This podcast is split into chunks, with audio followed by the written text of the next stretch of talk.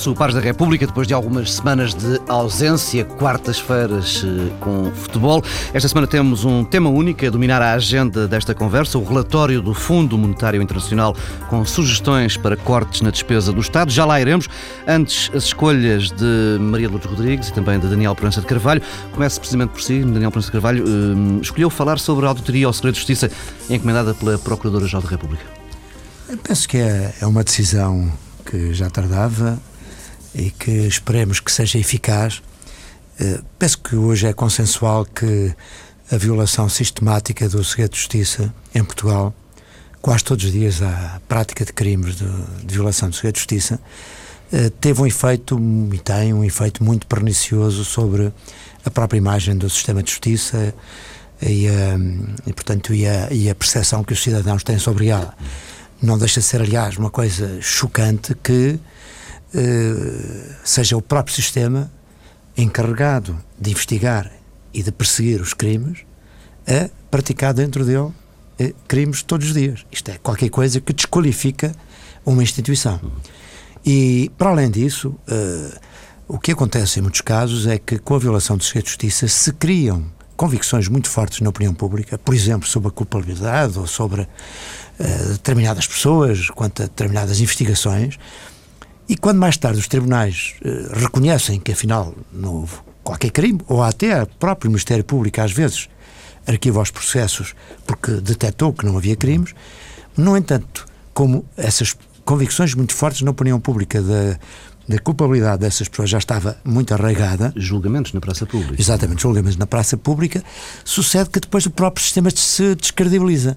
E, e, muitos dos nossos cidadãos acham que, afinal, uh, o que há é impunidade, afinal, uh, os poderosos, que são pessoas normalmente com notoriedade e que justificam essas violações de justiça, uh, safam-se sempre, têm bons advogados. Isto é, há de facto uma descredibilização da justiça uh, com, com, esta, com a prática deste crime. Uh, eu penso que, aliás, para além da, da, da punibilidade deste crime, o que era importante era que os seus responsáveis, pela violação do segredo de justiça, pudessem ser uh, punidos de outra forma, até com, através de medidas disciplinares ou outras. Não está em causa aqui uh, fazer apenas um, um apelo à punibilidade de, de, em termos criminais destas situações. Agora, o que é fundamental, o que era fundamental, é que realmente os magistrados encarregados das investigações e, e da Polícia Judiciária responsáveis tivessem bem a consciência de que são efetivamente responsáveis pela preservação deste segredo e que devem ser responsabilizados caso eh, o violem. Portanto, aplaudo muito esta iniciativa da Sra. Procuradora-Geral, só espero é que foi nomeado um inspetor do Ministério Público para fazer essa auditoria. Eu talvez achasse que a forma não, não, não, seria a mais indicada, talvez fosse mais conveniente encontrar alguém com distância e independência para, fazer, para poder fazer este inquérito, mas em qualquer caso espero que tenha resultados e que daqui surja uma melhoria também nesse aspecto. Maria Luz Rodrigues eh, decidiu subscrever esta escolha de Daniel Prensa de Carvalho. Uh, decidi subscrever porque, de facto, foi uma decisão uh, importante e a merecer uh, uh, aplauso e o reconhecimento de que se trata de uma decisão uh, positiva. Esperemos que os resultados sejam uh, céleres, porque precisamos absolutamente de ganhar, reganhar a confiança das instituições, designadamente das instituições, das instituições políticas em geral, mas sobretudo destas instituições da área da justiça. De resto, a semana, como foi tomada pelo relatório do FMI, Uh, mesmo fazendo um grande esforço para encontrar uh, outros temas, uh, ficou bastante difícil trazer um tema mais interessante e mais importante e relevante para, do que este. E será esse tema que nos vai ocupar hum, daqui para a frente. Temos agora tempo para uma pequena primeira pausa nesta edição de Pares da República. Regressamos daqui a pouco, precisamente com a agenda ocupada por esse relatório do FMI sobre cortes na despesa do Estado.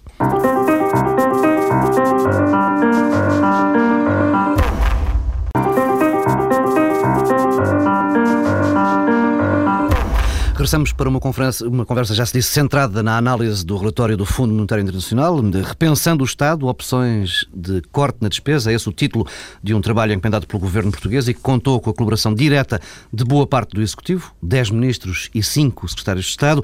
Em 77 páginas, o FMI aponta caminhos para cortes na despesa pública, centrando-se sobretudo nos gastos com o Estado Social.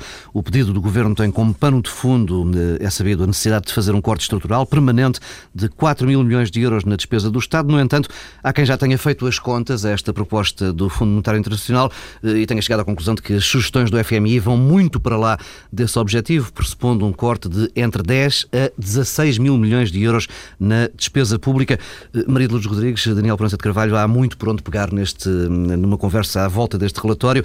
Antes de irmos às propostas propriamente ditas, uma questão prévia. Portugal precisa mesmo desta espécie de outsourcing político? Maria Rodrigues. Uh, essa é uma essa é uma boa questão e é uma questão à qual uh, nem o relatório responde nem o governo respondeu ainda também. É, porquê 4 mil milhões de corte na despesa? Porquê 4 mil milhões num ano, uma vez que a Uh, programa de corte da despesa pública é para implementar já no próximo, é para contemplar já no próximo orçamento a era porquê de 2014. Pedir, pedir este aconselhamento externo, ou seja, Portugal não tem quem pense o país. Bom, eu, eu é, é, essa questão valorizo menos, se me uhum. permite, porque eu acho que todos somos poucos para pensar em soluções, e porque não o FMI, porque não o OCDE, porque não peritos nacionais, porque não as universidades.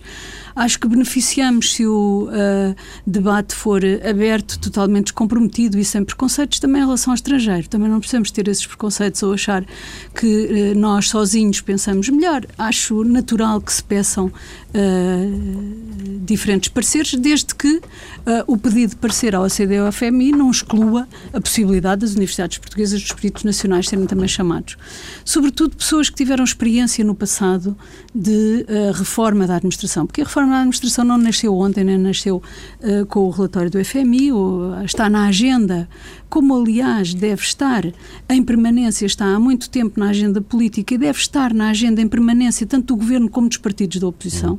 É um dos temas que não devia nunca sair da agenda, porque esse é um dos desafios do futuro de qualquer governo, seja de esquerda, seja de direita, é pensar como é que os recursos públicos, uh, que nas sociedades modernas o Estado é cada vez mais uh, solicitado a intervir, como é que os recursos públicos, sendo limitados, ou tendo limitações, podem ser aplicados de forma uh, eficiente e na defesa do interesse público. Portanto, como esse é um tema muito importante, na minha opinião, nunca devia ser uh, sair da agenda, já esteve na agenda de outros governos, o país fez progressos em alguns setores, mesmo que desiguais, e eu penso que uma das exigências uh, de um programa de reforma do Estado, uh, eu diria que há talvez três uh, exigências. Uma é a da mobilização do conhecimento. E o conhecimento interno, o conhecimento internacional, as comparações internacionais são muito importantes e, portanto, não me choca que se peça algum parecer ao FMI ou outros organismos internacionais que podem ser de ajuda, o que não quer dizer que este seja, mas podem, de facto, uhum. ser de, de, ajuda. Portanto, não tenho nenhum, nenhum, nenhuma, nenhum parte princípio, digamos assim. Eh, mas há uma outra exigência, para além do conhecimento e da informação, que é da capacidade de negociação e de convergência. Porque só a negociação e a convergência podem garantir alguma continuidade e não um permanente refazer uh, das uh, soluções.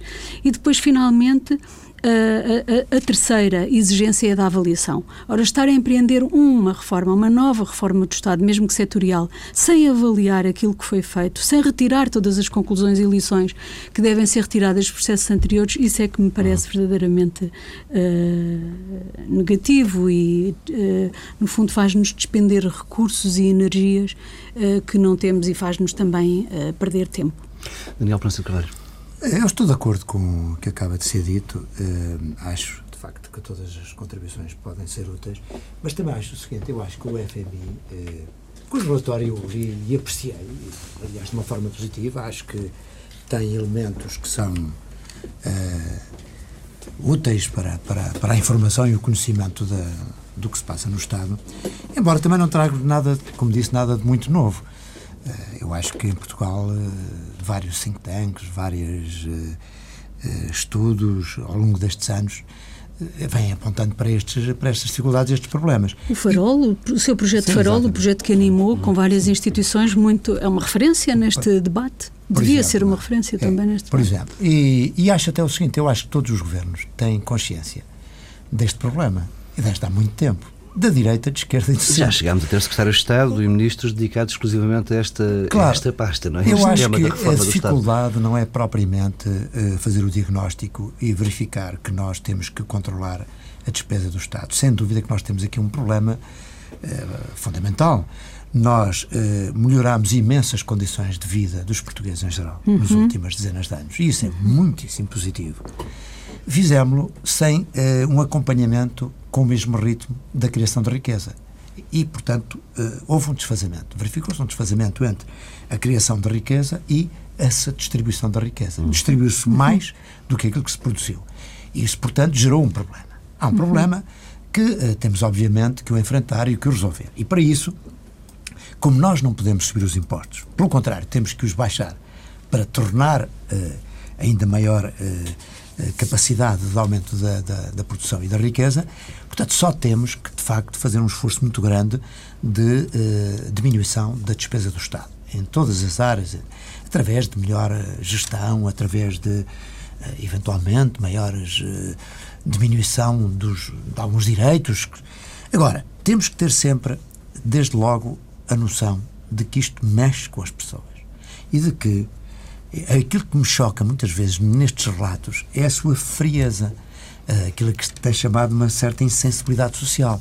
Ou seja, nós temos que explicar às pessoas e temos que ter que sempre bem presente que esta reforma se destinam a melhorar a vida das pessoas, não é a piorar.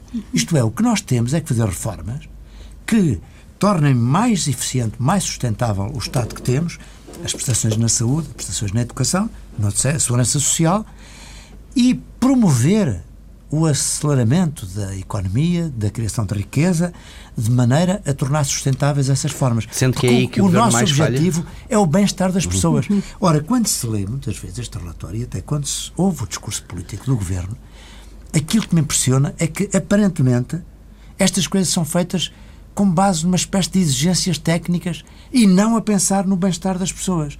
De que, se uhum. que estas reformas se destinam justamente a melhorar as condições sociais das pessoas. Porque esse é o objetivo de qualquer política, não é agora penalizar quem quer que seja. Portanto, há aqui, de facto, por um lado, uma exigência de eh, redução da despesa do Estado e logo eh, verificar quais são as melhores formas de a efetuar, mas tem que haver sempre um discurso político, e aqui reforço aquilo que disse a professora Maria Rodrigues. Ou seja, porquê é que estas reformas não têm tido o ritmo tão forte quanto deviam? Não era porque os governos não tivessem tido a consciência da sua necessidade. É porque elas são muito difíceis. É porque elas, uh, muitas vezes, afrontam interesses instalados, nem sempre legítimos. Outras vezes, porque de facto afetam direitos das pessoas e, e isso é doloroso. E, eh, portanto, é necessário criar um grande consenso nas forças sociais, na, nas elites, nas forças políticas.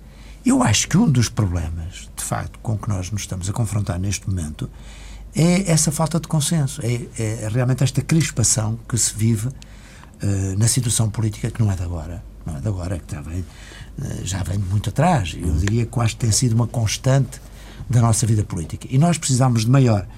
Uh, de maior estabilidade política e de maior consenso.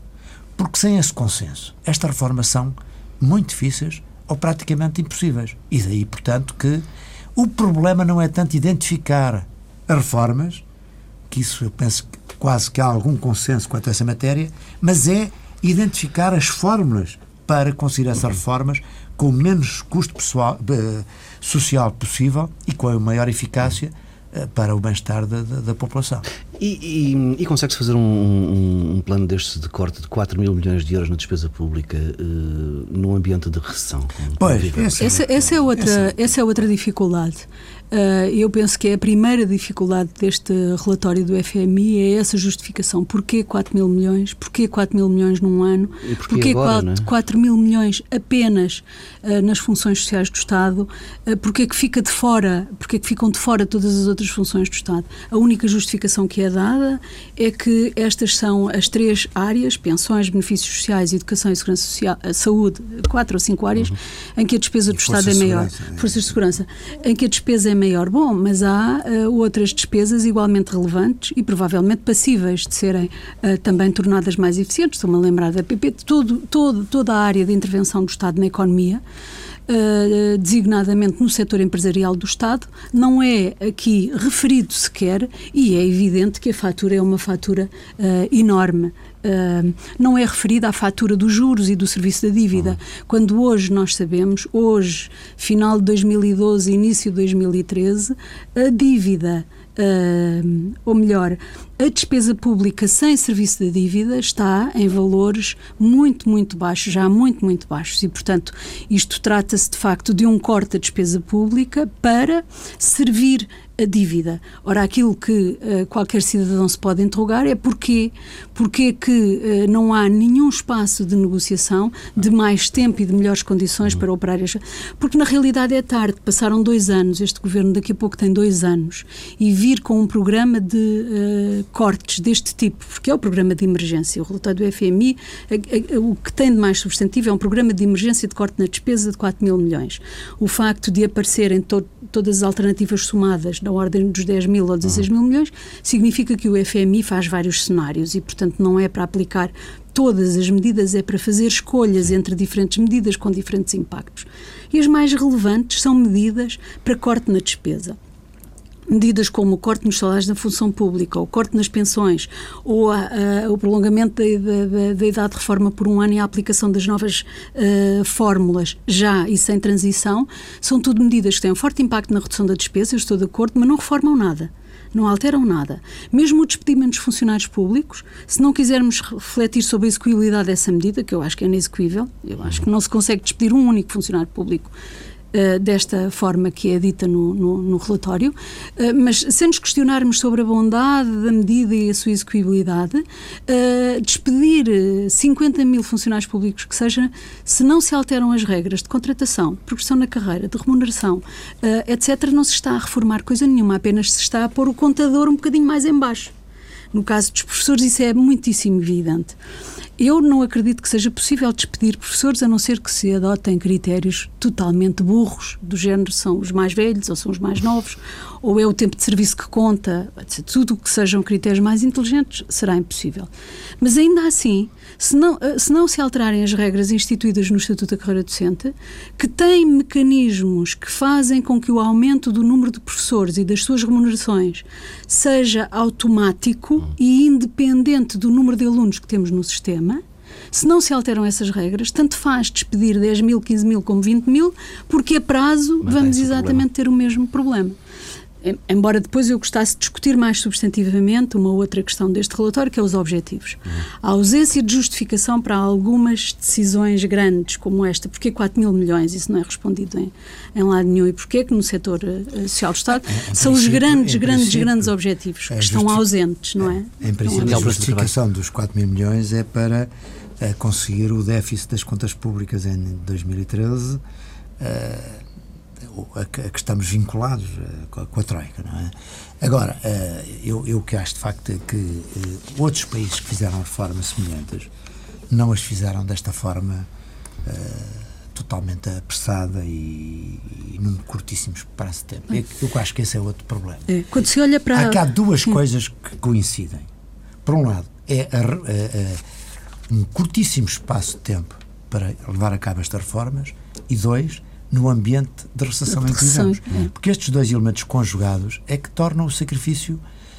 E, e, e, não é só isso, e podem ter um efeito, e terão com certeza um efeito também negativo na atividade económica, que aliás já está a verificar. Portanto, tudo isto em conjunto Sim, uh, leva a que de facto, é a receita de alguém. É? Eu compreendo estas reformas, enfim, até aceito que devem ser feitas e que Pode, obviamente, aqui discutir-se uhum. uma outra, mas uhum. em geral o objetivo é o objetivo que tem que ser feito, que é a redução da despesa pública, mas uh, devia uh, equacionar-se essa, essa reforma em, tendo em conta o cenário macroeconómico, porque houve países que fizeram reformas destas em períodos de crescimento económico. É obviamente muito mais fácil, mesmo, por exemplo, o despedimento de professores, é?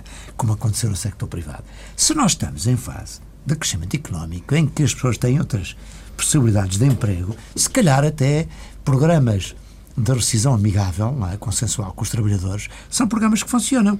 Eh, as empresas privadas em Portugal conseguiram reduções muito significativas sem nenhum problema social. É Mas as, as que... instituições privadas têm os é. mecanismos uh, e uh, objetivos claramente definidos e têm os agentes, digamos assim. Eu só falo com base na experiência que tivemos no governo em que eu participei, em que havia uh, o programa de colocar em mobilidade, e repare que não era em despedimento, não era em desvinculação, uns milhares de funcionários públicos num programa de mobilidade só que era altamente vantajoso. É que cumpriu parte do o objetivo. Não, o Ministério da Agricultura, que tinha 7 mil, tinha o projeto de colocar em mobilidade 7 mil funcionários, colocou mil e rapidamente desapareceram de novo para outros setores da administração pública, porque não há os meios. A, a, a resposta a uma pergunta simples que é quem escolhe e como é que são selecionados é a chave da questão. Não há quem escolha. Nas empresas privadas, há quem faça essa seleção. E há critérios. Na é, administração é, pública, é, é isso fácil, não há. É? é? muito mais fácil ter medidas, uh, também elas muito drásticas, de saem cinco só entra um, uhum. que aliás é o que tem estado em vigor nos últimos anos e com resultados positivos. É mais fácil, é muito difícil depois de controlar. Eu vi no Ministério em que estava como é que as coisas se passaram, que saíram 242 trabalhadores num determinado período de tempo, mas havia uma enorme pressão para a sua substituição. Mas ainda assim, são medidas uh, mais execuíveis, em que nós podemos dizer é muito lento, não responde, mas são mais execuíveis do que pensar que, na minha opinião, pois. não se consegue Embora executar. Eu penso que tem que haver uhum. também uma não é? pressão, não é? Daniel, facto, sem essa pressão também não se conseguem esses objetivos. E, e nesse aspecto. Uh, todos estes aportes são, de alguma maneira, positivos, isto é, levam a gerar e a consolidar uma consciência da necessidade de reduzir despesa, designadamente no estádio e até com o número de funcionários que eu penso claramente é excessivo. Sim, mas ainda, e, mas mesmo a, a, consideração de se é excessivo ou não tem que ser para convencer as pessoas e para que o programa possa ser execuível tem que ser por referência a alguma coisa. Hum. Dizer que há 50 mil professores a mais, por exemplo, por referência ao número de alunos que atualmente existem e que vão decrescer nos próximos anos. Bom, mas nós sabemos ao mesmo tempo que temos um enorme déficit de qualificação da população adulta, que há 2 milhões milhões de ativos que não têm as qualificações básicas. Sabemos que há 20 mil alunos que todos os anos abandonam a escola sem concluir a escolaridade e a questão é uh, uma espécie de equilíbrio qual é o objetivo? O objetivo é apenas os alunos que naturalmente estão e concluem com êxito ou é garantir que todos fazem a escolaridade? Se o objetivo for garantir todos, então é necessário provavelmente refazer as contas em relação às pessoas que estão a mais ou que estão a menos no sistema. Falavam há pouco da necessidade de consensos alargados à volta de uma operação destas de redução da, da despesa pública deste, deste tamanho, desta dimensão. Eh, chegamos ao fim de um ano e meio, mais mês, menos mês de governo, com o governo já muito isolado. Eh, com o Partido Socialista descolado, eh, eh, com boa parte dos parceiros sociais também, com o GT a ameaçar rupturas, por outras razões, ainda assim, com uma mensagem muito crítica de ano novo do Presidente da República. Este governo tem capital político ainda para aplicar um programa deste género? Provavelmente tem grandes dificuldades, porque uh, a situação é muito, muito difícil. Mas uh, eu gostava de referir o que disse há pouco é que um programa de reforma do Estado, de revisitação das regras e das instituições que nos governam, devia ser um programa obrigatório para todas as instituições, não apenas para o governo. E é muito mau que os partidos da oposição uh, se apresentem descalços nesta matéria, porque isso significa que o país ficará mais pobre e que as soluções serão todas mais pobres. Uh, não, de um certo ponto de vista, não era necessário que o governo convocasse os parceiros. Os parceiros deviam estar automaticamente convocados e com soluções, com as soluções que entendem que devem ser uh, aplicadas. Portanto, uh, neste momento, é um a debate, crispação. É, é, um debate muito difícil e realmente, que, claro que, como se trata de, de, de decisões que têm custos os partidos do governo procuram encontrar escapatórias, daí, portanto, escudarem-se neste tipo de estudos, da FMI. Né? Os partidos da oposição não querem comprometer-se nesta matéria. O, a questão aqui foi eh, que, logo no início, devia-se ter envolvido mais eh, a sociedade e os partidos uhum. da oposição em todas estas políticas. Aliás, o primeiro erro foi tarde demais aparecer uhum. esta reforma do Estado. Eu costumo dizer que os governos só podem fazer reformas nos primeiros seis meses. E depois é aguentar uh, o, o, é aguentar essas reformas e procurar consolidá-las. Uhum. Porque, claro, que este governo chegou ao poder com desgaste enorme da parte do Partido Socialista, com um Partido Socialista muito fragilizado, uh, com um programa da Troika, com o Partido Socialista comprometido com esse programa. Uh, portanto, chegou em excelentes condições, com uma forte legitimidade, para poder, de facto, enfrentar esta situação e uh, levar a cabo estas reformas. E, e, Agora, o, eles dão-me ideia... tinha uma herança reformista, porque o PSD também, é também, também herdava uh, reformas que o Partido Socialista, é que o governo do Partido Socialista tinha empreendido e que foi, foi muito negativo que não tivessem sido foi mal, repare, porque, por exemplo, eu várias vezes disse isso, uh, em quando o governo do Partido Socialista quis fazer algumas reformas, por exemplo, na saúde, por exemplo, na educação, uhum. com a uhum. professora Maria de Lourdes Rodrigues, que eram reformas que a oposição de direita só poderia apoiar uhum. e aprovar. Até porque estavam, de facto, a ser corajosas e, e, e que eu compreendo que os partidos da extrema-esquerda, normalmente sempre é, muito negativos e muito contra tudo. Eh, Compreendo-os melhor do que eu, porque eu não, não os compreendo. Também, eu não okay, compreendo. Mas eu compreendo porque são projetos políticos inviáveis, enfim, não são projetos Sim. políticos construtivos. Pronto. Uhum. Agora, uh, os partidos da direita têm uma enorme responsabilidade, o PSD e o CDS. Uhum. Uh, a responsabilidade, até porque essas reformas, de um ponto de vista programático, iam no sentido Sim. daquilo que devia ser a defesa dos princípios do PSD e do CDS. E em vez de, ao menos, enfim, de não obstaculizarem, também se permitiram obstaculizar. Foi logo péssimo esse comportamento. Depois eh, chegaram ao governo com um discurso oposto àquilo que eles agora têm que fazer. O que também, obviamente. Não facilita. Eh, não facilita eh, esta, estas reformas. Portanto, o início foi um início mau. Agora, já tem menos condições, é evidente. E até eu compreendo que uh, o Partido Socialista, por exemplo, que de certa maneira foi marginalizado durante este período uh, até agora, uh, quando as coisas começam a endurecer e era necessário também a cooperação do Partido Socialista, enfim, não está disponível. Embora eu acho, e aí também estou com, com o marido Lourdes Rodrigues, também acho que isso não é alibi. Também acho que o Partido Socialista não se pode eximir é esta discussão. Porque o Partido Socialista provavelmente será, seguramente será o próximo governo, não se sabe quando. Portanto, também tem especiais responsabilidades perante o país, perante os cidadãos. Também não pode eximir-se e ter apenas um, uma, um discurso negativo e de oposição. Será muito negativo para o país que o PS não tenha uma resposta para todas estas medidas, não tenha um comentário, não tenha uma alternativa. Será muito negativo ao país, porque significa que se deixa uma larga margem Uh, ao fim e ao cabo, as pessoas não compreenderão se não há alternativas do lado do Partido Socialista porque não há pensamento. Uh, ou uh, se não há alternativas por uh, mero jogo tático da política Isso partidária. significa a própria política em geral que se descredibiliza hum. e em que os cidadãos no fundo olham para os partidos e acham que são todos iguais, uhum são todos mais ou menos irresponsáveis. É. Isso é, é péssimo, é, é muito, muito triste. Muito, Temos um minuto para, para falar daquilo que prometemos ao início, que é falar das propostas do, do relatório. E peço-vos só um comentário muito breve. Concordam com as principais críticas que têm sido feitas nos últimos dias? Eh, há quem acuse uh, os técnicos do FMI de falta de rigor e desonestidade intelectual. Eu encontrei várias falhas no, no relatório.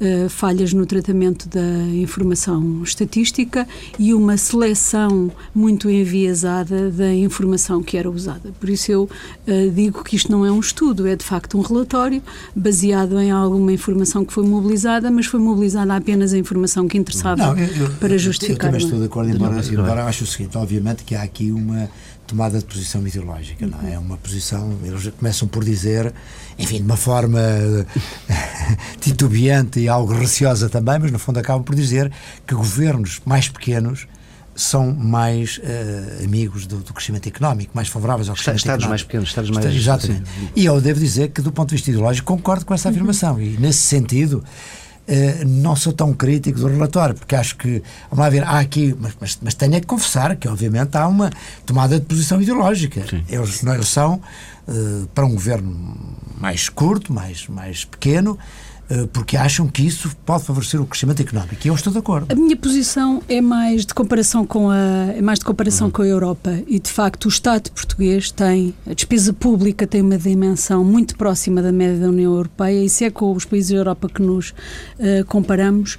uh, eu diria que numa sociedade moderna e democrática como é Portugal, se exige determinada dimensão do Estado. Mas está no limite, não, apesar de tudo, uh, está, no, está temos, mesmo, temos mesmo de fechar, estamos no limite, nós do tempo vamos fazer nova pausa nas Pares da República. Regressamos daqui a pouco com as sugestões.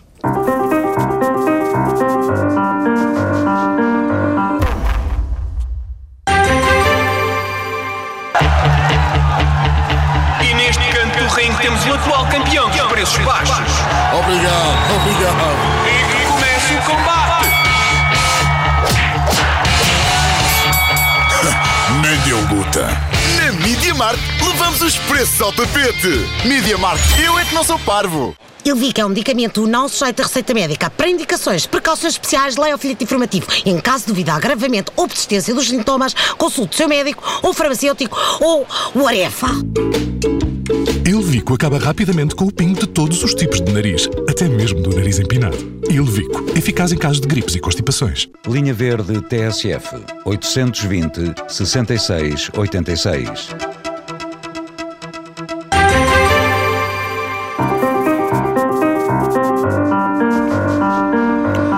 Começamos com duas sugestões. Murilo Rodrigues, eh, a Filarmónica de Berlim, Bach e a Paixão, segundo São Mateus é mesmo para descomprimir e para mudar radicalmente de tema. Foi o meu presente de Natal, o melhor presente de, de Natal, e é um DVD, um Blu-ray, que só se pode adquirir no site da Filarmónica de Berlim, mas que é uma interpretação da Paixão uh, de São Mateus do Barra absolutamente extraordinária. Tem uma espécie de encenação, uma ritualização, como os uh, autores uh, referem, e é muito, muito bonita, é tudo o que posso dizer.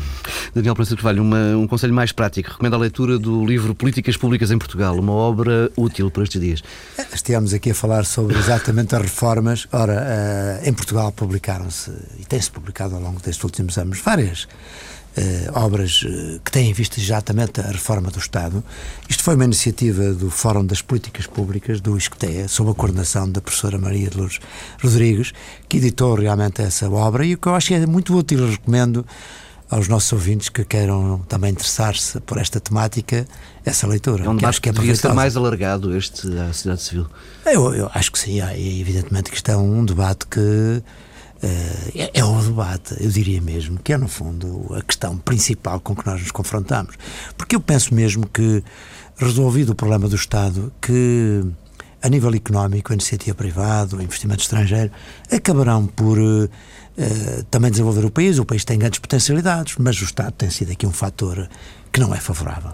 Há outra reforma que, por acaso, aqui o FMI não tratou, que também, no fundo, é daqueles sectores do Estado que em vez de ajudar a iniciativa privada e ajudar as empresas a investir, a desenvolver a criação da riqueza, a justiça e outros, não há uma palavra sobre isso não, é? nesta. Da regulação, da regulação, Exatamente. Não, há uma dos mercados. Exatamente. Bem, fica por aqui esta edição de Pares da República. Regressamos na próxima semana, à mesma hora.